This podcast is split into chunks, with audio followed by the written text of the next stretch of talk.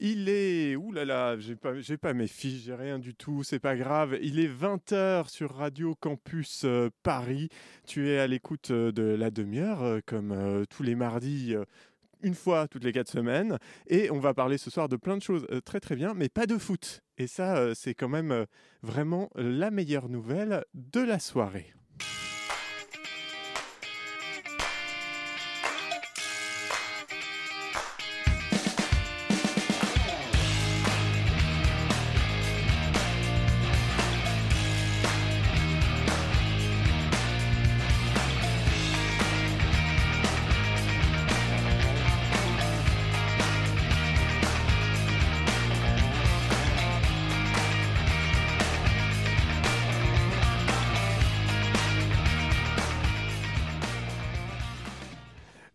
Bonsoir, bonsoir auditorice. Euh, ah là là, j'ai failli ne pas avoir mes papiers, c'était terrible ce qui s'est passé. Bonsoir auditorice, je suis Pitoum et euh, frigorifié, n'est-ce pas, tant l'hiver. Euh, l'hiver s'abat déjà sur mes trajets avec euh, Robespierre. Robespierre euh, étant le nom de mon vélo électrique hein, de marque hollandaise, ce qui réjouirait, j'en suis sûr, son homonyme révolutionnaire. Je suis également en bonne euh, compagnie puisque je, avec moi dans ce studio, non pas une, non pas deux, mais bien trois personnes qui vont accompagner ton début de soirée, le temps que tu choisisses devant quelle série Netflix t'endormir. Avec moi tout d'abord Margot, productrice de l'émission. Salut Margot, Hello, ça va? Très très bien, un peu malade. un peu malade, bon bah écoute, on va pas trop te faire parler, promis. Euh, mais également notre invité du jour, Yannick Kiergoat, en- entre autres réalisateur du documentaire La très grande évasion, qui dresse un portrait, je réfléchis, on va dire contrasté de la lutte contre l'évasion fiscale. Bonsoir Yannick, Bonsoir. merci d'être avec nous. Euh, on parlera ensemble de votre film et plus largement de la place du cinéma dans les luttes politiques et sociales pendant la demi-heure de Rab. Mais si vous voulez intervenir avant, vous avez un micro, hein, n'hésitez pas, pas de censure euh, chez les wokistes. Merci beaucoup. Et enfin, évidemment, mon acolyte, mon complice, mon comparse et accessoirement le père de mon filleul, dont la fraîcheur euh, égale celle des fleurs séchées d'un pot pourri. Bonsoir Jérémy. Ça fait un joli népotisme. On se demande comment je suis rentré dans cette émission. Bonsoir. Pitoum. De quoi vas-tu causer ce soir Si c'est du foot, je te préviens, je me casse. Non, je vais parler des Eric. Tu vas voir. Des, Des ok, Eric, des de la propriété et des communs. D'accord, eh bien très bien, on a hâte. Quant à la revue de presse qui n'en est pas une, eh ben on va parler tout de suite euh, politique essentiellement puisque ces derniers jours ont été l'occasion de changer de leader pour plusieurs grands partis. En commençant par ceux qui ont eu les scores au présidentiel les plus proches du degré d'alcool d'un panaché. Donc Europe Écologie Les Verts hein, a donc élu sa nouvelle secrétaire générale ce week-end, Marine Tondelier, qui succède à deux mandats de Julien Bayou, élu avec 90,8% des suffrages. Ce qui est toujours rassurant comme score dans un parti qui s'enorgueillit d'une pratique démocratique vivace et intransigeante en interne. hein. Donc la motion de Marine Tondelier s'appelait La Suite et à la fois je trouve ça quand même très audacieux d'assumer que contrairement aux autres qui promettent sans cesse la rupture, le renouveau, la renaissance, on va continuer de faire pareil, hein, même si ça marche pas depuis 20 ans. Et en même temps très risqué parce que c'est un peu genre qui a envie de voir Yannick Jadot l'attaque des clowns? La menace Fontoche était déjà vraiment nulle. Oui, je me lâche un peu ce soir. Ça commence bien. Il faut dire qu'elle a quand même été directrice de campagne pour Piolle lors de la primaire, porte-parole du candidat Jadot pendant la campagne et que sa motion était soutenue par Julien Bayou. Donc euh, clairement, euh, comment dire, euh, on n'est pas dans le changement radical. hein. D'ailleurs, elle a affirmé vouloir continuer dans ce fantasme des Verts d'être un grand parti autonome, puisque quand Léa Salamé lui a posé la question ce matin de la possibilité d'une liste commune pour la NUPES aux européennes, elle a répondu ceci. Quand c'est non, c'est non. Ok. 2022, Donc il n'y a pas de négociation possible encore avec vos alliés NUP. faut arrêter de faire les forceurs en fait. On l'a dit, on l'a redit, on l'a re-redit. Maintenant, euh, stop. On discute quand ils veulent de plein de Ils choses. vont aimer Les des européennes, forceurs. c'est non. C'est la dernière fois que je le dis. Je pense que maintenant c'est clair pour tout le monde. Ah bah là, ce Et on va pouvoir, très euh. Travailler. Voilà, ça a le mérite d'être clair. Un peu comme cette intervention qu'on a pu entendre dimanche lors du congrès fédéral de ce week-end, donc qui a vu Marine Tondelier s'imposer.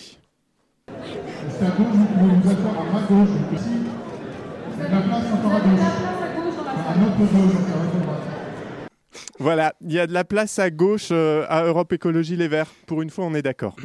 Assez parlé de pratiques démocratiques dans les partis politiques, changeons de sujet.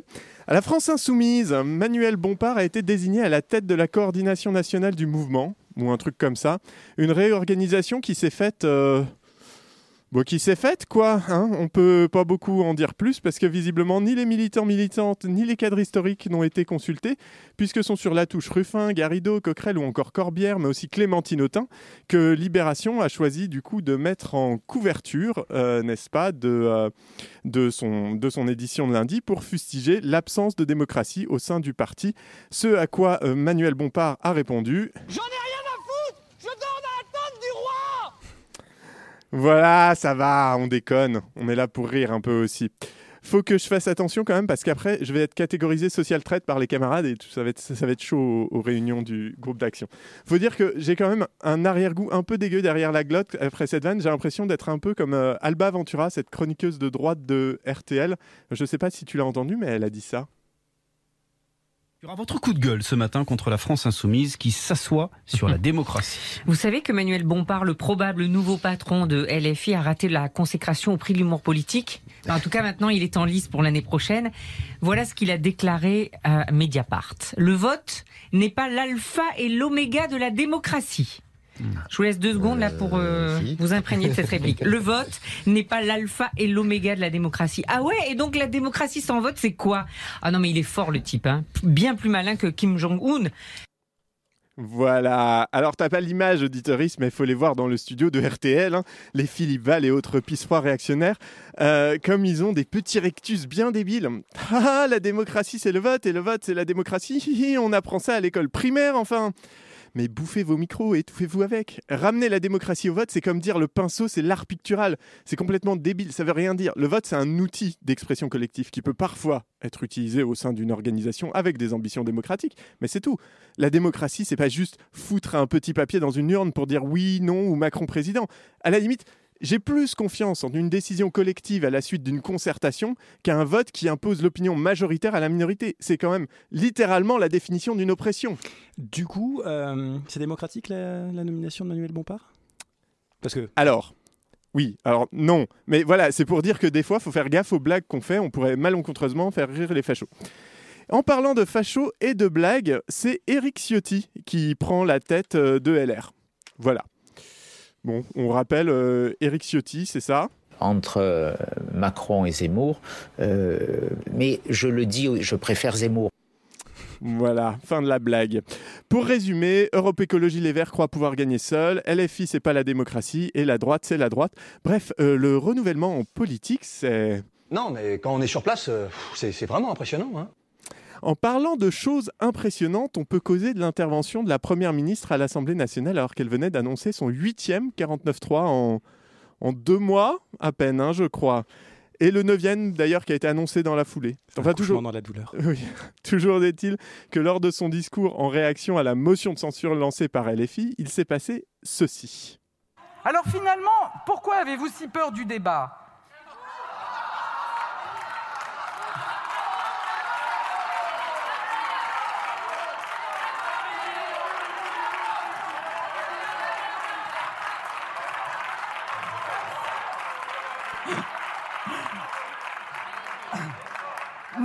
Ne, nous, nous ne le fuyons pas. Et je vous rappelle que sur le texte, en première lecture, nous avons laissé, au contraire, les débats se tenir pendant plus de 50 heures. Ah ah, ah, vraiment que c'est rigolo Hein? C'est vraiment drôle. On serait pas un peu coprophage collectivement? Non, parce qu'on nous chie dans la bouche directement, on en redemande. hein. Donc là, c'est Borne qui, sans sourciller, alors qu'elle intervient dans le cadre d'une motion de censure contre un 49.3 qui, je le rappelle, est le moyen qu'a le gouvernement pour imposer au Parlement un texte de loi sans débat, vient tranquillement dire aux parlementaires de l'opposition Oh bah vous voulez pas débattre, dis donc Mais même elle, elle se rend compte de l'absurdité de la situation parce qu'elle éclate de rire pendant qu'elle le dit, sous les applaudissements ironiques de l'opposition. Donc apparemment, la décence, c'est pas l'alpha et l'oméga de la démocratie non plus. D'ailleurs, en parlant de la démocratie et de décence, le gouvernement l'a mauvaise, puisque malgré tous ses efforts pour faire capoter les niches parlementaires de l'opposition, alors pour rappel auditoris, une niche parlementaire, c'est une journée durant laquelle un groupe d'opposition peut proposer des textes de loi directement au vote du Parlement et doit les faire voter avant minuit. Bref, dans son entreprise de faire capoter ces niches parlementaires, il a échoué. Alors qu'Éric Dupont-Moretti s'est évertué à raconter tout et n'importe quoi à la tribune pour jouer la montre, puisque le temps de parole des ministres n'est pas décompté, Euh, et éviter du coup qu'une proposition de loi pour créer une juridiction spéciale dédiée aux violences intrafamiliales, comme c'est déjà le cas par exemple en Espagne, ne soit votée contre l'avis du gouvernement. Eh bien, malgré tout ça, euh, et alors qu'il allait réussir son coup, hein, les groupes de l'opposition se sont entendus pour retirer en- l'ensemble des amendements et que l'Assemblée soit en mesure de voter au dernier moment sur cette loi qui est passée à 41 voix contre 40 puisque euh, la majorité présidentielle, enfin la minorité présidentielle n'a pas eu l'opportunité de rassembler le nombre de députés nécessaires pour l'empêcher. Visiblement, ça a bien vénère Dupont-Moretti et je me demande quand même ce qu'a pu lui dire Elisabeth Borne après cet échec. Alors finalement, pourquoi avez-vous si peur du débat? Voilà, c'est toujours euh, un plaisir de suivre ce qui se passe euh, dans notre assemblée et dans notre euh, milieu politique. On va te laisser digérer un petit peu tout ça et on revient tout de suite après cette petite musique avec le sujet chiant de Jérémy.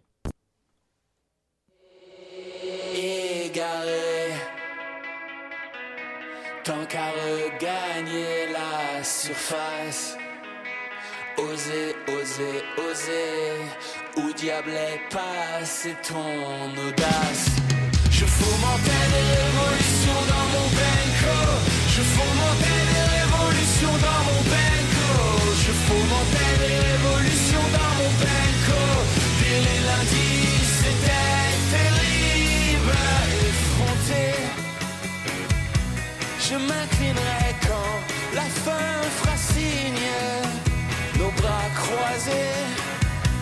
nos accidents imbéciles.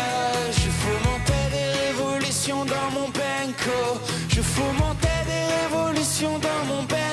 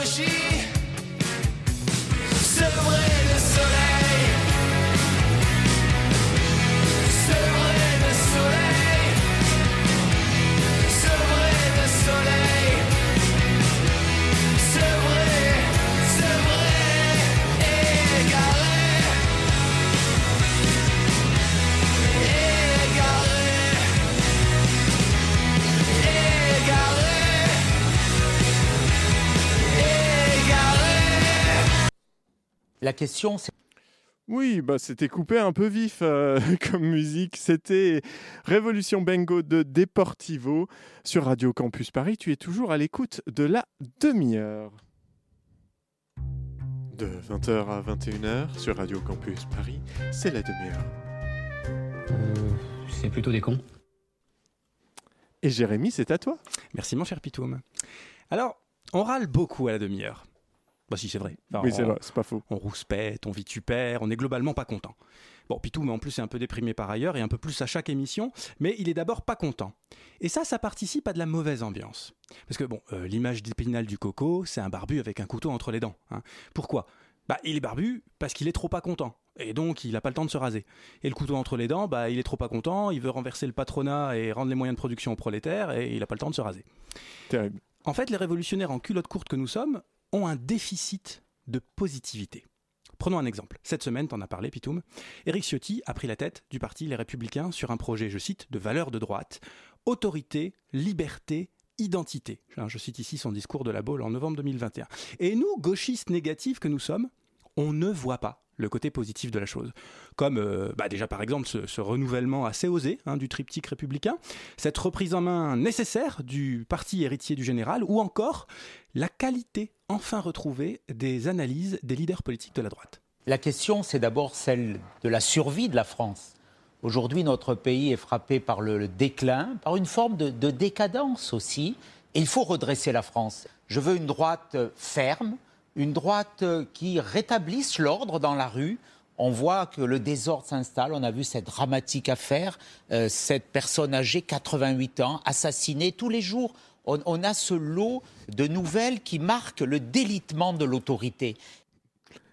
Est-ce qu'il y a une personne qui est assassinée tous les jours, la même, tous les jours? C'est vraiment dur quand C'est- même. C'est vraiment, dur. terrible. Donc je voulais remercier quand même Eric. Et d'ailleurs, entre nous, soit dit, cher toi qui nous écoutes, je trouve que les Eric en politique en ce moment sont vraiment une grande réussite. Tiens, à toi, autre Eric. J'aimerais savoir comment réagirait le roi du Maroc, les Marocains, si à Marrakech, des milliers et des milliers de Français célébraient leur victoire, la victoire de la France. Je pense qu'ils se sentiraient un peu dépossédés de leur pays, surtout le soir où la France gagne. Hum, hum, hum. Zemmour, donc, hein, sur BFM. Franchement, c'est vraiment à se demander pourquoi tu déprimes, Pitoum, ou pourquoi t'es pas joué à Saint-Margot. euh. Alors, pour ce sujet chiant, je me suis dit qu'il fallait pas se focaliser sur le négatif, mais sur le positif. Proposer des solutions, des alternatives. Du coup, je vais partir d'un constat. Le monde va mal. Pas tant d'ailleurs pour les raisons idéologiques qu'évoquent nos deux Eric d'ailleurs, parce que si on peut plus tolérer des supporters marocains euh, qui fassent la, enfin que des supporters marocains fassent la fête parce que leur équipe arrive dans le carré de la Coupe du Monde pour la première fois, faut quand même vraiment qu'on se pose des questions sur notre pays. Et qu'un octogénaire tabassé à mort dans le Val d'Oise, ça fait certes les délices paranoïaques de CNews et de BFM, mais ça devrait être mis en perspective avec le fait que le nombre de meurtres en France est stable depuis les années 2010 à 800, 900 par an, alors qu'on en comptait le double, donc 1600 par an dans les années 90. Donc mes chers Eric, Merde à vous. Non, les vraies raisons du mal-être du monde, c'est pas l'immigration, pas le, pas le, pas le déclin de la France ou la déliquescence de l'ordre moral, c'est Et finalement conscient qu'ici on n'est que locataire. Tu parles d'une location, regarde un peu ce qu'on en a fait. Quand le vieux fera l'état des lieux, on fera une croix sur la caution. On aurait dû le rendre comme on nous l'a donné. Clean, sans tache et innocent comme un nouveau-né. Seulement les nôtres meurent de faim en Afrique Et y a pas assez de fric pour eux Alors la dalle faudra la tempérer. Des hommes tombent sous les rafales racistes Mais on peut rien pour eux. Alors les balles faudra les éviter. Le cul devant la Je trouve que c'est un tout petit peu plus de gueule que les discours sirupeux et dégoulinants de conneries de Eric, non? Non, Oui. un petit Oui, peu. oui. Et puis ça me fait assez plaisir de répondre à Zemmour par Ayam. D'ailleurs, cher toi qui nous écoutes, prends le temps d'écouter ces 11 minutes de La fin de leur monde d'Ayam, donc si tu ne l'as jamais fait. Finalement, euh, eux aussi, hein, ils sont pas trop contents. Euh, ils parlent du fait qu'on pourrit la planète en la surexploitant, qu'on exploite toujours d'autres êtres humains, qu'on les laisse crever de faim et qu'on les enrôle pour se buter les uns les autres sous plein de prétextes plus fallacieux les uns que les autres. Ok, d'accord, ça c'est vrai, c'est pas très... euh, Non, pas trop. Euh, Alors, on dirait pas comme ça, mais on s'inscrit toujours dans mon obsession à moi.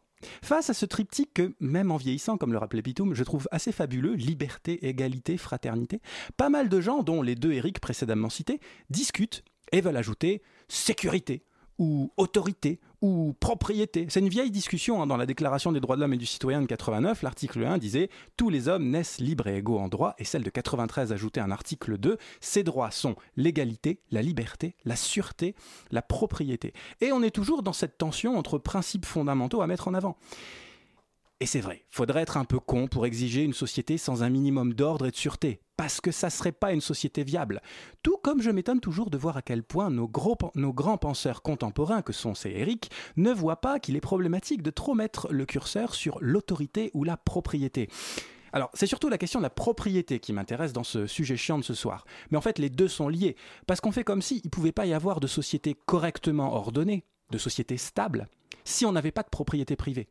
Avec cette idée que c'est parce qu'on possède quelque chose, parce qu'on en est propriétaire, qu'on agit en bon père ou en bonne mère de famille, et qu'on administre bien ses possessions. Alors au passage, il faut n'avoir jamais vu l'état de l'appart de Pitoum le proprio pour tenir un tel propos. Mais bref. Inadmissible. Ça a même été théorisé, c'est ce qu'on appelle la tragédie des communs. Grand Dieu C'est toi qui l'as nommé. Juste ciel Tout mon sang dans mes veines se glace. Oh Désespoir Du coup, non, pas cette tragédie-là. Encore que je suis assez fier de moi. Tu te fais Cité- beaucoup trop rire. Cité dans une chronique Zemmour, Ayam et Racine, je me trouve assez en forme ce soir. Bref, non, plutôt cette tragédie-là. En 1968, l'écologue américain Garrett Hardin conclut que l'espèce humaine est incapable de gérer une ressource commune sans la détruire. C'est la tragédie des communs. Deux éleveurs faisant paître leurs troupeaux sur un même pré finiront forcément par l'épuiser, ruinant leurs troupeaux. Il ne reste donc que deux solutions pour nous préserver de nous-mêmes, privatiser ou nationaliser. Et là, cher toi qui nous écoutes, tu te dis comme d'habitude, mais de quoi tu nous causes? Qu'est-ce qu'on s'en fout? Bah, ça n'a l'air de rien, mais ce travail d'Harding a eu un impact considérable, parce qu'en substance, il nous dit, on ne sait pas bien gérer nos ressources. Donc pour les gérer correct- correctement, il y a deux chemins, l'État ou la propriété privée. Et beaucoup, en particulier dans le monde néolibéral dans lequel on vit depuis les années 70, ont ajouté bah, l'État est un moyen sous-optimal de gérer l'allocation des ressources. Il doit se limiter au rôle d'arbitre ou de prêteur de pognon en dernier ressort hein, en cas de crise. Ne reste donc que la propriété privée et le marché. Bah oui, car qui dit propriété privée dit valorisation de la ressource, donc sa marchandisation. Et pour assurer la propriété privée, eh ben faut de l'ordre. C'est pas nouveau, hein. dans un sujet chiant sur la commune, j'avais déjà cité cette phrase d'Adolphe Thiers, grand, organisateur du massacre des communeux, qui déjà à la fin du 19e siècle disait Et c'est à toi Pitoum Avec l'ordre, nos ateliers se sont rouverts, les bras ont repris leurs activités, les capitaux étrangers sont revenus vers nous, le calme est reparu avec le travail, et déjà, la France relève la tête. Magnifique Adolphe Thiers. Voilà, mais donc on voit bien qu'il y a une relation assez malsaine entre le régime de propriété et le système d'ordre. Malsaine parce que c'est pas si mal d'assurer que des petits proprios puissent profiter de leurs biens. Sauf qu'il suffit de voir l'abandon des mêmes petits propriétaires fonciers noirs de Louisiane par l'État fédéral américain après l'ouragan Katrina, par exemple, ou la manière dont les notaires en France flèchent plus préférentiellement les legs aux héritiers qu'aux héritières. C'est le travail de Céline Bessière et de Séville Golac sur le genre du capital, par exemple, pour réaliser que la défense de la propriété, c'est avant tout la défense de la propriété privée des puissants. Pire, on peut même recenser un certain nombre de cas en France où la, propri- où la grande propriété privée se construit en pillant l'État dans un premier temps, puis en utilisant la force de police de ce dernier pour se défendre. Coucou Bernard Arnault et les subventions publiques obtenues pour le rachat du groupe Boussac. De quoi? Désolé, excusez-moi, euh, j'écoutais pas. Non, non, t'inquiète Bernard. Mais du coup, on se retrouve coincé. En plein changement climatique, qui mérite quand même un petit peu plus que, un peu plus que Make Our Planet Great Again. En pleine guerre en Ukraine, avec ses impacts sur le prix des énergies, sur l'inflation, qu'est-ce qu'on peut faire? Eh ben, en apparence, on doit faire confiance au marché. Le marché étant le moyen optimal de gérer les ressources, il n'y a plus de débat. C'est normal, c'est normal que Nestlé puisse s'acheter des morceaux du Brésil pour en pomper l'eau et la revendre dans des bouteilles en plastoc. C'est le marché. C'est normal que la Russie, du fait de ses visées expansionnistes et de son agression de l'Ukraine, fasse un chantage à l'énergie sur les marchés mondiaux. C'est le marché. Un jour, sans doute, ça sera normal de privatiser l'air qu'on respire, comme le vend d'ailleurs déjà une entreprise britannique My Baggage, ou toute cette industrie en développement en Inde autour de l'achat d'air non pollué pour les riches. C'est le marché. Et alors, un permis? Non, non. Mais ça présage quand même un monde qui pue un petit peu du cul. Hein. Et pour s'inspirer d'Alain Damasio, vivre dans un monde entre les furtifs et la zone du dehors, non, mais très peu pour moi en fait. Alors je réalise qu'encore une fois, je le fais pas trop dans la positive attitude jusque-là, mais il y a une note d'optimisme. Et c'est que entre la peste du marché et le choléra de l'État libéral, il y a un chemin. Un chemin qui a rien de nouveau parce que déjà au VIe siècle, le Code justinien en parlait. Il s'avère que le Code justinien introduit quatre types de propriétés dans l'Empire romain. Une res nullius, qui n'appartient à personne. Une res privatae, qui appartient à un individu tel qu'on connaît aujourd'hui. Une res publica, qui appartient à l'État. Et une res communis, qui appartient à tous et où on trouve l'eau, l'air, la mer et bizarrement les rivages. Formellement, donc dans le droit antique romain, personne ne peut s'approprier les rivages ou en priver d'accès quelqu'un. Mais qu'est-ce que vous voulez que ça me foute, vos conneries? J'y viens, j'y viens. Il s'avère qu'une approche par les communs, c'est une approche qui permet de dépasser cette impasse entre l'État ou la propriété privée et le marché. Alors les communs, qu'est-ce que c'est? C'est une euh, ressource qui a des utilisateurs et c'est un commun si les utilisateurs se mettent ensemble pour définir des règles d'utilisation de la ressource. C'est l'alliance en fait de trois choses, trois éléments. Euh, une ressource qu'on doit euh, faire euh, développer en fait ou créer, une communauté qui va prendre en charge cette ressource et en garantir la pérennité, et puis un ensemble de règles de gouvernance que cette communauté se donne pour justement faire en sorte que cette euh, ressource ne soit pas euh, victime en quelque sorte de ce qu'on appelle les enclosures, c'est-à-dire une appropriation illégitime ou illégale euh, de cette même ressource. Et oui, et ça paraît un peu con, hein, comme ça, à nos cerveaux de 21e siècle fatigués, mais la question est toute bête derrière. Comment peut-on organiser la gestion de ressources collectivement et dans un objectif de partage équitable?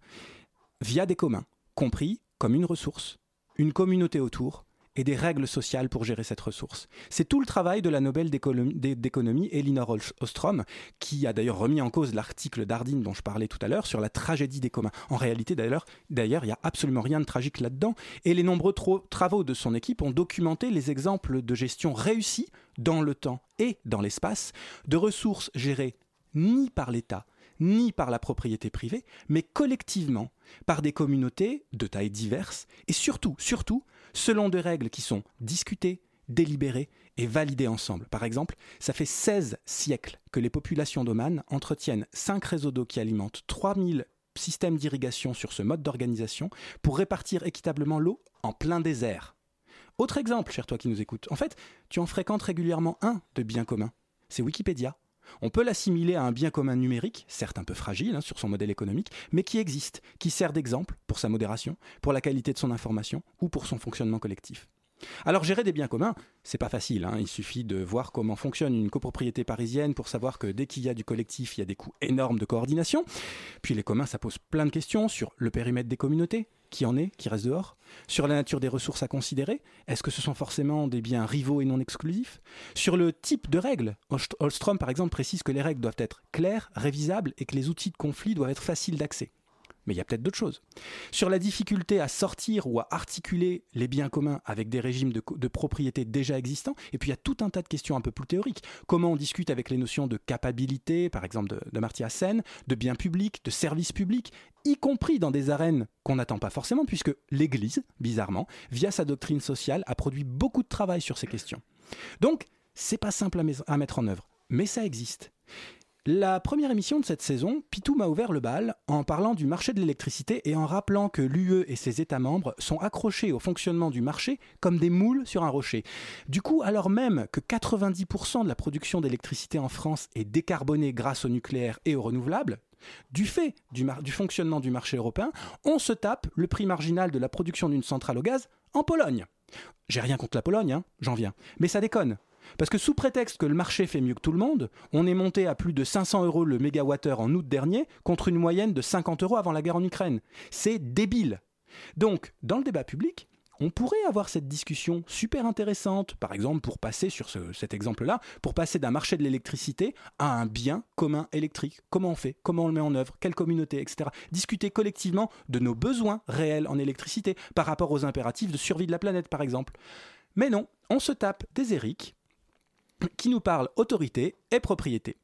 La bonne nouvelle, cher toi qui nous écoutes, c'est que euh, la littérature sur les communs est vaste et intéressante. Et pour commencer, je te recommande La Nouvelle Raison du Monde de Pierre Dardot et Christian Laval, ou Commun, et c'est sur la Révolution au XXIe siècle, des mêmes auteurs. Ça tombe bien, il paraît qu'il y a Noël dans 10 jours. Parfait. C'est vraiment le, ce qui- ce qu'on attend sous, sous le sapin. Exactement. Et ben, Tu sais d'ailleurs- ce que je vais t'offrir. Alléluia. Du coup, on va, ben, on va aller préparer ces cadeaux pendant une petite pause musicale.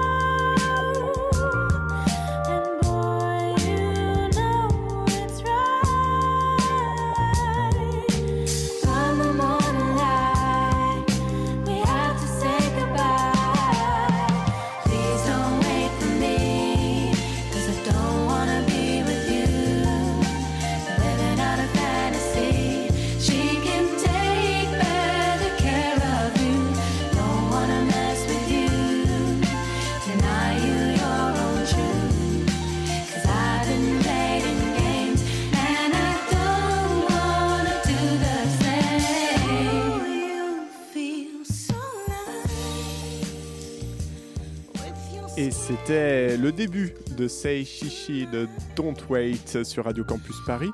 Tu es toujours euh, à l'écoute de la demi-heure et il nous reste bah, la demi-heure de rap finalement. De 20h à 21h sur Radio Campus Paris, c'est la demi-heure. c'est plutôt des cons. Et tout de suite, euh, pour lancer notre euh, demi-heure de rab, on va euh, s'écouter la bande-annonce du film La très grande évasion. Chaque jour, des millions de francs français entrent en Suisse. Il n'y a pas d'argent magique. Ouvrir un compte n'est qu'une formalité. Un nom et une adresse, même fictif. Il n'y a pas de paradis fiscal à l'intérieur de l'Union européenne. I think that uh, actually more money is sitting offshore than ever before. Les masses en jeu sont énormes. That is total political crap. Il y a des gens qui ont 10, 20, 30, 50, voire 100 sociétés offshore. Ils s'adaptent toujours aux nouvelles législations. Toujours. Nous payons tous nos impôts exigés par la loi. We pay the tax that we owe. We do pay taxes. Quand ils payent beaucoup, ils payent 2 ou 3 If you become a Grenada citizen, you can change your name. Do you offer 600. complex structures for the purpose of minimizing tax? It will be one of the things that's taken into account, Thank obviously. On se retrouve face à un système de tricherie. Est-ce que j'ai l'air de me sentir mal? Je n'ai jamais eu de compte à l'étranger. 600 milliards d'euros. So I want to grab all that money. Les Panama Papers. Tax evasion is a sport that only the very rich can play. C'est une machine à gagner du temps qui rogne même du temps dans ce documentaire. quoi. Ils prennent du temps, quoi. Ils prennent du temps. C'est ce qu'ils veulent. Et ça marche. Et ça marche. Merci, bonsoir Yannick euh, Caruat d'être avec nous. Bonsoir. Rebonsoir du coup. Euh, donc on vient d'entendre la bande-annonce du film La très, grande euh, La très grande évasion. Vous êtes le réalisateur de ce documentaire qui parle donc de l'évasion fiscale. Alors juste avant d'être réalisateur, vous êtes d'abord monteur ou en tout cas aussi monteur. Vous avez travaillé notamment avec euh, Mathieu Kassovitz, euh, Eric Zonka, Cédric Lapiche ou Costa Gavras sur des fictions. Vous avez gagné un César d'ailleurs pour le montage de Harry, un ami qui vous veut du bien en 2001. Moi j'ai quand même une question. Quand vous réalisez, vous faites pas des fictions, vous faites des documentaires. Pourquoi? Bah, J'aurais un peu de mal à répondre à cette question. Non, c'est. Je dis pas que c'est un hasard, mais c'est au croisement de deux activités. Bah, mon activité de monteur qui m'amène à savoir un petit peu mieux que les autres peut-être, enfin en tout cas que, que des débutants ce que c'est qu'un film et comment on le fabrique. Hein, au sens large, euh, comment on trouve l'argent, euh, combien de temps ça prend et tout ça. Et euh, au départ, une activité militante dans une association de critique des médias qui s'appelle Acrimed. Et c'est comme ça que j'ai été amené à faire, à co-réaliser un premier documentaire qui s'appelait Les Nouveaux Chiens de Garde il y a une dizaine d'années. Et bah, la très grande évasion, elle se situe un peu dans le prolongement de ce premier film. Voilà, donc l'idée de faire un film engagé. Euh, Ouais. politique euh, sur une question voilà euh, qui intéresse tout le monde je pense Et c'est quoi justement le déclencheur? Parce que l'intérêt, enfin votre intérêt, ou en tout cas l'intérêt que montre le film pour la question de l'évasion fiscale, il est apparu à quel moment? Là, vous dites que c'est un peu dans la continuité des Nouveaux Chiens de Garde, mais il y a eu un, un événement particulier qui vous a... Alors, ce film, il s'est fait à l'initiative de son producteur, Bertrand Fèvre, qui, qui a une société de production qui, qui produit essentiellement de la fiction, mais aussi du documentaire. Euh, il avait fait, euh, il a produit par exemple Un pays qui se tient sage euh, de David Dufresne, mais d'autres documentaires au cours des dix dernières années. Et il se trouve qu'il avait coproduit un film de Denis Robert, de Denis et Nina Robert, sur Cavana. Et moi, je connaissais Bertrand depuis plusieurs années. Et il, a, il nous a réunis avec l'idée de faire un film ensemble, tous les trois, autour de la finance au départ. Et puis, on a réduit le sujet et on s'est mis d'accord sur faire un film sur la, question des paradis fiscaux. Euh, donc c'est en gros l'idée euh, effectivement du film, si je peux le ré- résumer rapidement du documentaire, c'est qu'il y a à la fois un historique sur euh, bah, comment tout, s'est monté, comment ça a été découvert aussi. Vous revenez sur toutes les affaires qui ont émaillé la presse et la politique 10 dernières années, 15 dernières années, j'ai plus exactement les dates en tête. 40, 50 Oui. dernières années Alors effectivement, si on remonte euh, un peu plus loin, mais, euh, mais, aussi, euh, mais aussi sous une forme un peu ironique ou en tout cas assez pédagogique, une explication vraiment de quels sont les mécanismes en place d'évasion fiscale et surtout un constat, je spoil pas le film particulièrement en le disant là, mais un constat un peu euh, euh, d'échec ou des, politiques qui étaient censées être mises en place, c'est-à-dire qu'après chaque affaire, vous revenez sur toutes les déclarations euh, des politiques, qu'elles soient nationales ou euh, européennes, qui disent que tout va changer, et finalement la conclusion, c'est un peu rien n'a changé. Oui, alors l'idée, effectivement, c'était quand même de faire un film au présent. hein. Je dirais à la fois de d'expliquer les mécanismes, euh, de montrer les acteurs et de pointer les responsabilités politiques. Mais pour ça, évidemment, il fallait de temps en temps un peu remonter dans l'histoire. Mais c'est pas du tout un film historique avec euh, qui avait vocation à raconter le phénomène depuis ses origines. Non, c'est plutôt vraiment de s'ancrer dans le présent et puis, euh, eh ben, des fois, d'aller un peu voir ce qui s'est dit il y, a, une trentaine d'années, comment ça s'est fait avant, avant par exemple, le, fait que l'argent maintenant circule d'un compte en banque à, à l'autre en quelques clics, etc. Bon, voilà, de redonner un peu des, des notions et de profondeur historique. Euh, voilà, mais encore une fois, pour moi, c'était euh, vraiment de parler de, du phénomène au présent. Euh, avec une visée effectivement, comme vous l'avez dit, euh, pédagogique, c'est-à-dire faire comprendre à tout le monde, parce que c'est un film de cinéma, il n'y a pas de préacquis à avoir quand on vient voir le film, on n'a pas besoin d'avoir fait une... Et on est vraiment guidé, euh, dès qu'il y a une notion qui peut nous paraître un peu complexe, en général, il y a une séquence dans le film qui vient nous l'expliquer tout de suite. Voilà, donc bon, quelque chose accessible pour tous les citoyens. Voilà, moi, c'est, je pense que c'est le principe quand on fait un film de cinéma, c'est, c'est de s'adresser vraiment à tout le monde. Et puis, euh, surtout, ne pas faire non plus un cours universitaire. Le, propos, il ne pas de faire un cours surplombant, mais euh, de cheminer avec les gens. Et pour ça, effectivement, bah, l'humour, ça marche bien parce que ça crée tout de suite un rapport, une connivence avec les spectateurs. Et puis, on part ensemble dans, la découverte de, tout ça. Euh, évidemment, il y a un chemin, on est guidé, euh, il y a des étapes, il y a des explications euh, et on avance ensemble. Mais en tout cas, voilà, euh, c'est pas pas quelque chose qu'on assène. C'est plus aussi une manière de remettre en, musique, on va dire, ce que beaucoup de gens savent déjà. On a tous entendu parler de l'évasion fiscale à un titre ou à un autre. Moi, j'ai pris l'habitude d'utiliser cette image. On a, on a vu un bout de la queue, un bout de la patte, un bout de la trompe. Moi, je- j'essaie de montrer l'éléphant en entier. Voilà. Et, et- et de le mettre au milieu de la pièce parce que je considère qu'aujourd'hui, il est quand même au milieu de la pièce, l'éléphant. Quoi. Voilà. Et précisément, on- à certains égards, on le voit toujours pas. Bah, des fois, c'est tellement gros, on l'a tellement dans, dans le nez qu'effectivement, on ne le voit pas. Quoi. Il y a un effet de sidération. Et, euh, et en tout cas, on, on- on a le sentiment, enfin moi, c'est le sentiment après avoir fait ce film. Je n'étais pas un spécialiste du tout de la question. hein. Je veux dire, je, je suis rentré dedans, euh, j'ai beaucoup appris. Mm. euh, c'est énormément de lectures, c'est énormément de rencontres, c'est énormément d'auditions de gens dans, dans, dans, dans plein de secteurs différents.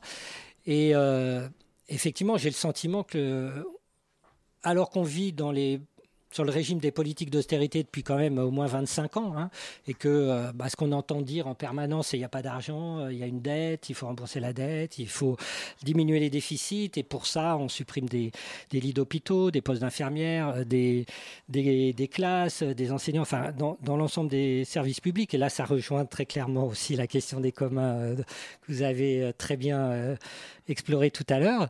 Eh ben, les 100 milliards d'euros qui manquent au budget de l'État chaque année euh, à cause de la fraude et l'évasion fiscale, c'est comme si on ne les voyait pas, quoi. Euh, comme s'ils n'étaient pas là, comme si on s'en occupait pas, comme si c'était pas quand même une grosse partie du problème.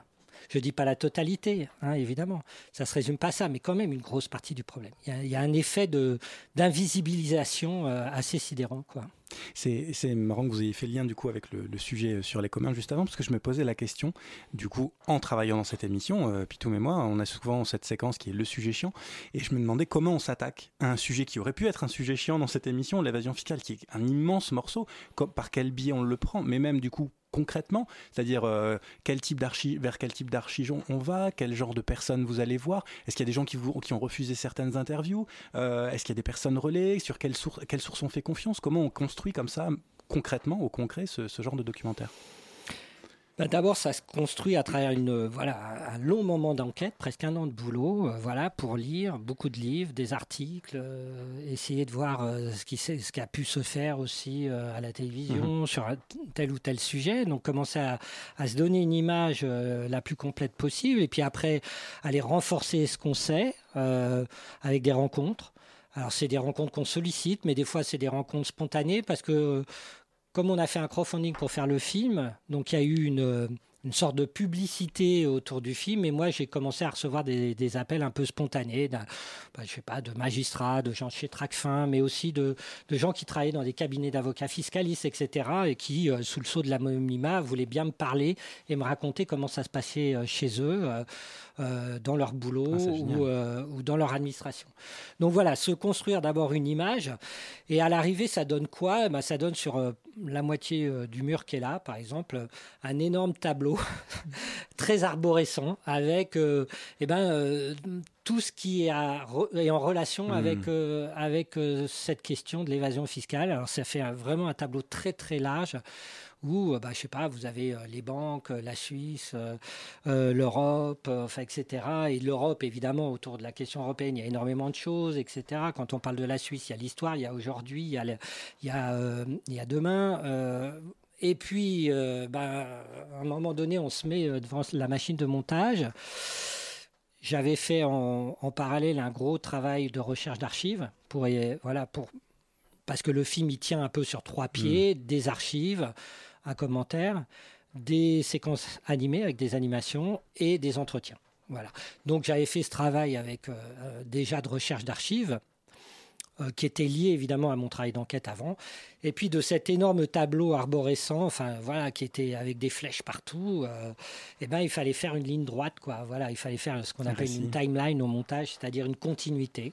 Alors euh, très clairement, bah, j'ai euh, pendant le film, j'ai il y a eu le Covid. Voilà, ce qui a été quand même aussi un gros coup de patin et puis un gros événement pour moi, évidemment, et pour, pour la société dans son ensemble. Donc j'ai dit, je vais démarrer de ça. Quoi. Je vais ancrer le film directement dans, dans, cette histoire. Et pour moi, ce qui avait été euh, une forme de révélation au moment du Covid, et je le dis dans le film euh, quasiment textuellement, c'est que on s'est tous aperçus collectivement que nos systèmes de santé, il était à la ramasse, quoi. Mais vraiment, on vivait encore dans le fantasme, en tout cas peut-être moi, ma génération, d'un système de santé qui était le meilleur du monde. L'OMS l'avait désigné meilleur système de santé du monde en 2000. Aujourd'hui, la même étude, enfin il y a un an, a été publiée, il est déjà plus que le 16e, et c'est pas les autres qui ont augmenté, hein. on est bien d'accord. Donc voilà, ça a été cette révélation-là, les infirmières avec des blouses qui se déchiraient à l'hôpital de, de- de Marseille, euh, la, la- la catastrophe sanitaire, euh, cette gestion catastrophique du gouvernement. Bon, donc j'ai décidé de commencer là-dessus, et puis après j'ai tiré le fil. Et euh, moi, ce qui m'a marqué quand j'ai vu le documentaire, bon, ça fait un petit moment déjà, c'est les deux chiffres que ça représente, en fait, l'évasion et l'optimisation fiscale. Est-ce que vous pourriez nous les redonner? Parce que bah, c'est proprement révoltant, quoi. Alors la, la- la fraude et l'évasion fiscale, aujourd'hui, elle n'est pas chiffrée officiellement. C'est d'ailleurs un des chapitres du FIP. Pourquoi on refuse en France de chiffrer officiellement la fraude et l'évasion fiscale alors qu'elle est, elle l'est régulièrement et même euh, quasiment annuellement dans certains pays, en Angleterre, aux États-Unis, au Danemark, en Australie, on appelle ça le tax gap.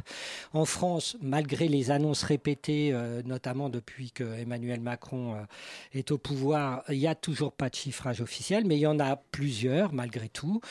Euh, il y a notamment celui euh, du syndicat majoritaire des, de- des impôts, hein, des fonctionnaires des impôts, qui chiffre aujourd'hui entre 80 et 100 milliards d'euros par an la fraude et l'évasion fiscale. Euh, on peut dire le non-respect de la loi fiscale, ça serait plus juste de dire ça. Et ça couvre effectivement fraude et évasion fiscale, ça couvre la fraude à TVA, mais ça ne prend pas en compte ce que moi j'appelle l'évasion fiscale légalisée, c'est-à-dire ce que les entreprises appellent l'optimisation fiscale. C'est comme, euh, de toute façon, c'est. L'optimisation, c'est un peu comme euh, la différence entre l'église et une secte. C'est, la, la secte, c'est une église qui a réussi. L'optimisation. Enfin, la, la- la- c'est voilà. L'inverse. Bah, c'est L'église, c'est une secte qui a réussi. Mais oui, oui, c'est tout à fait ça, exactement. C'est euh, Et, et- et ça l'est légal tant que, euh, bah, d'une certaine façon, euh, euh, il n'y a pas un inspecteur des impôts qui soit penché sur la question. C'est-à-dire que ça joue toujours de la frontière avec la légalité, ça joue sur l'interprétation d'un terme, d'un mot dans la loi, etc. etc. Donc, euh, c'est pas non plus quelque chose de, de- Hmm. de légal de, de façon affirmée. C'est vraiment quelque chose de, de légal parce que on joue sur euh, les- la réglementation fiscale entre deux pays, etc., etc. Donc ça joue sur, toujours sur une interprétation du droit et euh, évidemment sur une forme, euh, on peut dire, d'abus de droit. Mais d'ailleurs, il y a un passage, euh, il y a plusieurs passages très intéressants sur ce sujet dans le documentaire où on voit que la porosité entre les personnes, les entreprises qui euh, exploitent ces failles et les gouvernements dans l'écriture des lois euh, est quand même très présente et, une parlementaire, je crois que c'est une parlementaire anglaise qui, qui, en ayant les, les Big Four, donc les quatre plus grosses entreprises accusées d'optimisation fiscale, ou en tout cas soupçonnées d'optimisation fiscale, leur dit mais arrêtez de dire que vous respectez la loi. En fait, vous- la loi que qu'on écrit, c'est celle que vous avez vous-même suggérée puisque vous avez été consulté euh, en tant qu'expert dans, dans vos domaines respectifs et donc vous jouez avec les failles que vous avez vous-même mis en place. Et du coup, ma question, c'est vous qui avez été immergé dans le sujet, qui avez rencontré tout un tas de personnes, qui avez vu tout un tas d'archives. Alors, vous avez pu voir notamment des ONG qui sont renseignées, qui ont des solutions à proposer, des universitaires qui sont euh, informés, qui ont des solutions à proposer, et des gens qui sont dans le système, des institutionnels, et qui, eux, ont l'air de trouver qu'il y a quand même moins de problèmes visiblement, ou en tout cas ça les choque beaucoup moins. Et pourtant ce sont ceux qui sont en place et qui, euh, qui font que, bah, par exemple, euh, c'est toujours possible et les, décisions ne sont pas prises. Qu'est-ce qui, manque là pour qu'on fasse quelque chose pour vous? Ah, Alors effectivement, ce qui manque, c'est pas les propositions, euh, voilà, de transformation euh, de la loi, notamment, enfin les changements de législatifs. C'est pas, il y, a- énormément de propositions qui, ont émergé depuis de nombreuses années et qui sont portées par des ONG comme Attac, enfin des associations comme Attac, des ONG comme Oxfam, CCDF Terre Solidaire, toutes ces associations qui luttent contre l'inégalité et la pauvreté ont effectivement un plaidoyer sur la justice fiscale parce qu'elle est au cœur de leur combat. Donc effectivement, euh, euh, travaillent sur ces questions, font des propositions, souvent des fois appuyées par des parlementaires, soit en France ou, euh, ou en, en Europe, au Parlement européen. Ce qui manque aujourd'hui, c'est effectivement, c'est pas la- la- de savoir quoi faire. Pour moi, c'est de savoir comment faire. Voilà. La, réponse, elle est évidemment politique. Le problème, il est que nous vivons sur le régime des alternances positives, euh, des alternances politiques, pardon, depuis euh, déjà quelques décennies, mais pas d'alternatives politiques. Donc, ce sont toujours les mêmes politiques qui sont menées euh, avec, on va dire, des figures et, des camps qui sont différents. Donc, pour moi, le problème, il est démocratique aujourd'hui. Et, et je le dis assez clairement dans le film, je l'exprime à travers euh, une déclaration d'Alain Deneau, le philosophe qui s'exprime dans le film. Pour moi, le problème, il est qu'une oligarchie, aujourd'hui, tient les rênes des pouvoirs euh, dans un certain nombre de nos démocraties et bloque toute avancée sur ces questions-là. L'évasion fiscale, euh, elle est utile à certaines personnes. Clairement, si elle existe, c'est qu'elle est utile à certaines personnes, qu'elle enrichit certaines personnes. Et ces personnes-là ne sont pas euh, intéressées à ce que les choses changent. C'est du coup la question que j'avais, mais vous y répondez déjà en partie. C'est on, pourrait euh, on pourrait se dire, euh, bah, en fait l'évasion fiscale ou l'optimisation, elle se fait contre l'État, mais en fait elle est tellement tout contre qu'elle finit par devenir avec. Elle se fait avec l'État, avec son avec ses élites et avec son personnel. Donc euh, qu'est-ce qu'il faut? Il faut un renouvellement complet du personnel euh, politique pour pouvoir penser, imaginer un monde où on aurait des mécanismes différents? Bah, on disait tout à l'heure que le phénomène est trop, tellement gros des fois qu'on ne le voit plus. Mais la proximité de nos dirigeants et de nos dirigeantes politiques aujourd'hui, notamment dans ce gouvernement, hein, il faut voir le nombre de ministres démissionnés pour des histoires de fiscalité, etc., de redressement. La dernière en date, Caroline. Cailleux, euh, euh, Caroline Cailleux qui vient de démissionner parce que la Haute Autorité pour la Vie publique a révélé qu'elle avait sous euh, valoriser euh, son patrimoine immobilier, donc euh, gruger le fisc, quoi, on peut le dire tout simplement. Donc gruger le fisc, gruger l'État, gruger, gruger les citoyens qu'elle était censée représenter, défendre à travers ses ministères, euh, en tout cas son ministère. Agnès Pannier-Runacher qui dit justement, elle, qu'elle n'est pas euh, euh, légal. illégale. C'est Mmh. parfaitement Voilà. légal, mais dont on s'aperçoit quand même qu'il y a tous les mécanismes, il y a tous les acteurs.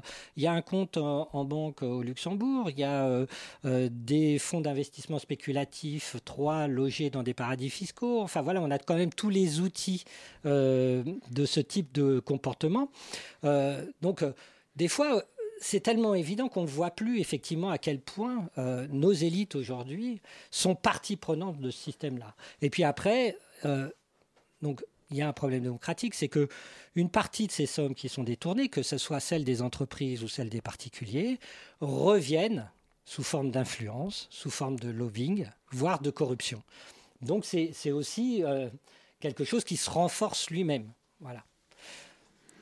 Je, ouais, je m'interrogeais aussi sur. euh, ça me posait une question, c'est qu'on parle beaucoup ici du coup de fraude fiscale. Et en fait, je me dis, est-ce que dans le débat public, j'ai pas cherché à le vérifier, mais est-ce que dans le débat public, on parle pas préférentiellement euh, de fraude sociale? Et en fait, il y a toujours cette opposition systématique entre fraude aux allocs, fraude à la sécu, etc. C'est-à-dire celle de tout le monde, dont on sait par ailleurs qu'elle peut euh, représenter autour de 300 millions en France. J'ai cet ordre de grandeur en tête, il faudrait le vérifier. Mais c'est-à-dire finalement pas grand-chose par rapport aux dizaines de milliards qui sont dépensés dans l'État social français, versus ce chiffre de, je crois qu'il est donné de 100 milliards euh, de, de fraude fiscale. Alors au niveau mondial, on n'est pas à la même échelle, mais quand même, on est sur des échelles différentes. Et pourtant, le traitement notamment médiatique, dans l'espace public, m'a l'air quand même très différent. Il y a une forme de délinquance au col blanc qui reste acceptable socialement. En revanche, quand notre petit voisin va faire une fraude aux allocs, bah celui-là, on va lui tomber dessus parce que quand même, il y a des profiteurs et donc il faut redresser tout ça. Oui, vous avez tout à fait raison. C'est, c'était un chapitre que j'ai voulu traiter dans le film, et puis le film était trop long, et puis j'ai failli, j'ai fini par couper la scène. Mais euh, la séquence que j'avais euh, montée, je vais vous la raconter. Mais euh, c'est vrai que ce discours, il est permanent. Voilà, d'opposer la fraude fiscale, qui serait la fraude des riches, à la fraude sociale, qui serait la fraude des pauvres. Voilà, et de toujours les mettre en regard. Voilà, cinq minutes pour l'un, cinq minutes pour l'autre. Or, effectivement, euh, les chiffres n'ont rien à voir en proportion. On est euh, au, au minimum de 1 à 20 ou 1 à 100. Donc, euh, on, on est très, on est, on est très éloigné. euh, euh, et, et surtout, on a une mauvaise connaissance de ce qu'est en définitive la, la fraude sociale quand on parle de fraude sociale, puisque la fraude sociale, ça comprend d'abord les fraudes aux cotisations sociales qui 80% de la somme, elle est chiffrée relativement précisément, la fraude sociale, notamment par la Cour des comptes. On peut toujours contester le, le chiffrage, mais pour le coup, là, il y a des- un chiffrage euh, euh, Officiel. on va dire. Voilà. Donc, elle est chiffrée aux alentours de 8 à 10 milliards. Donc, c'est déjà un à- on est dans un, dans un rapport de 1 à 10 par rapport à la fraude, à la fraude fiscale. Mais bon, sur ces 10, 80%, c'est des fraudes aux cotisations sociales. C'est-à-dire, ce sont les patrons qui ne payent pas c'est le travail au noir, quoi. C'est qu'ils ne payent pas les cotisations. Donc il reste 2 milliards pour euh, vraiment la, fraude aux prestations. Et sur cette fraude aux prestations, il y a une somme très importante, à nouveau 80%, qui sont la fraude des, euh, bah, dentistes qui surfacturent, des, euh, kinés qui, surfacturent, des infirmières qui, facturent deux fois un déplacement, etc. etc. Donc des praticiens de santé euh, fraudent la sécurité sociale en surfacturant euh, des prestations ou des fausses prestations. Donc il reste 20% de ce qu'on appelle vraiment la fraude aux, prestations sociales, le RSA, euh, les allocations familiales, etc. etc. Donc on, est, on est vraiment sur des échelles qui n'ont rien à voir. Mais je vais vous raconter la scène que j'avais montée pour illustrer ça. Elle est quand même assez intéressante. Parce qu'elle raconte l'univers, enfin l'air dans lequel on respire en permanence quand on parle de ces questions-là. Euh, au moment où je faisais le film, il y a deux parlementaires, euh, enfin une sénatrice de- du centre et une, parlement, une, euh, une euh, députée de droite qui font un rapport sur la fraude aux prestations sociales. Donc elle, elle s'intéresse au volet prestations. Voilà, qui fraude le RSA, la fraude à la Sécu, des particuliers, etc., etc. Pour donner de la publicité à leur rapport et essayer voilà, de, enfin, d'y intéresser d'autres parlementaires, elles font une conférence de presse un matin à 10h et elles, présentent euh, voilà, où elles en sont de leur- leur- leurs études, qui elles ont éditionné, et elles disent très clairement, on chiffre pas parce qu'à l'état, c'est un rapport d'étape. On ne peut pas mettre des chiffres qui soient crédibles. Pour l'instant, on ne chiffre pas. Voilà. Et moi, j'ai pointé qu'est-ce qu'était devenu cette déclaration on chiffre pas au cours de la journée médiatique. Voilà. Donc, euh, à 11 heures, on chiffre pas, mais il y avait un chroniqueur qui disait que c'était 5 milliards. Il sortait le chiffre de son chapeau. À midi, c'était devenu 10 milliards. Et au fur et à mesure de la journée, ce chiffre montait et ça finissait à à 50 milliards. Il a dépassé le PIB français à la fin. Exactement. Mais, mais vraiment, quoi, de, de, de manière totalement naturelle. J'avais monté avec les horaires, vraiment, et ça finissait chez Pujadas, c'était 50 milliards d'euros. Donc on sortait des chiffres qui venaient de nulle part, qui n'étaient par rien, si ce n'est cette espèce d'idéologie qui veut que la fraude des pauvres soit équivalente à la fraude des riches. Eh ben, c'est peut-être mieux qu'elle soit pas dans le film cette séquence. Il était déjà assez déprimant comme ça. non, mais c'est euh, intéressant effectivement comme euh, comme travail. Moi, j'ai une, une question peut-être et ça va sûrement un peu euh, conclure euh, notre euh, notre entretien. Malheureusement, je me demandais euh, dans quelle mesure euh, aujourd'hui le cinéma et c'est un peu plus général, le cinéma est encore un outil de euh, de lutte, euh, de revendication. C'est vrai que vous le dites vous-même dans une interview, il n'y a pas forcément euh, beaucoup de réseaux de distributeurs qui vont spontanément euh, programmer le film, donc vous comptez beaucoup sur le bouche à oreille. Évidemment, le Kiss, Kiss Kiss Bang Bang, la, campagne de crowdfunding a fait déjà ce travail en amont. Euh, Aujourd'hui, bah, des émissions qui invitent et qui disent venez, faut aller écouter, faut aller voir ce film, etc. Mais euh, aujourd'hui, est-ce que le cinéma peut encore vraiment être un outil de mobilisation et de lutte sociale comme il l'a peut-être été euh, plus par le, le passé? Est-ce que je vous dis ça, vous êtes réalisateur, vous allez me répondre que oui, mais quels sont les éléments Non, c'est vrai, je vais être plutôt nu- nuancé. Le cinéma euh, de fiction l'est de moins en moins, clairement. Je pense qu'il y a une- un peu un âge d'or euh, où je pense que le cinéma de fiction jouait ce rôle, enfin, était vraiment un outil d'émancipation pour les gens. Je pense qu'aujourd'hui, c'est clairement euh, plus le cas. Enfin, ça ne veut pas dire qu'il n'y a pas des exceptions, ça ne veut pas dire qu'il y a des territoires cinématographiques où c'est où c'est pas encore le cas, où il y a ces tentatives-là, mais, mais ça l'est beaucoup moins et ça l'est beaucoup plus dans le documentaire maintenant. Voilà. Euh, moi, je me souviens, euh, quand j'étais gamin, le documentaire, c'était Connaissance du monde. Voilà, c'était des, des trucs de voyage. Ça passait au cinéma, euh, on allait voir ça, c'était pour voyager. Vous, moi, voilà.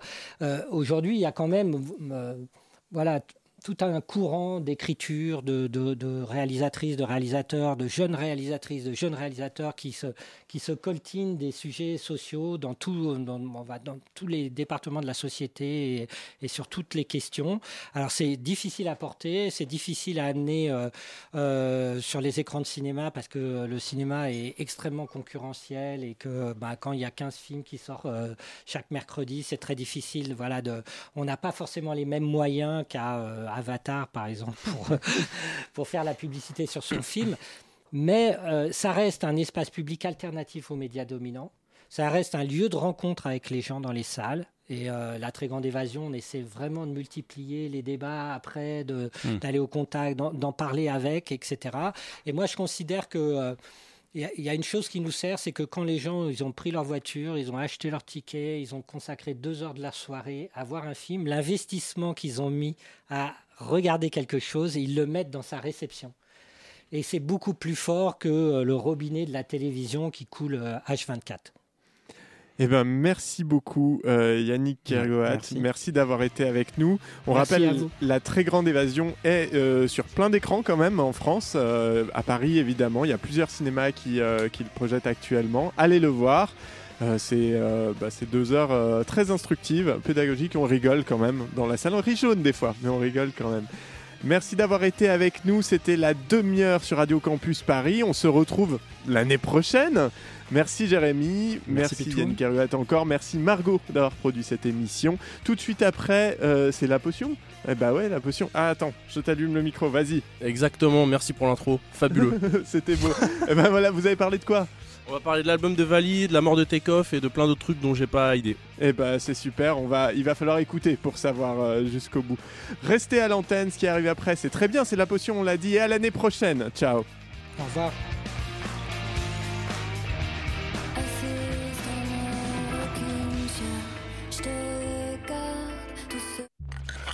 Radio. Campus. Paris. Il est 21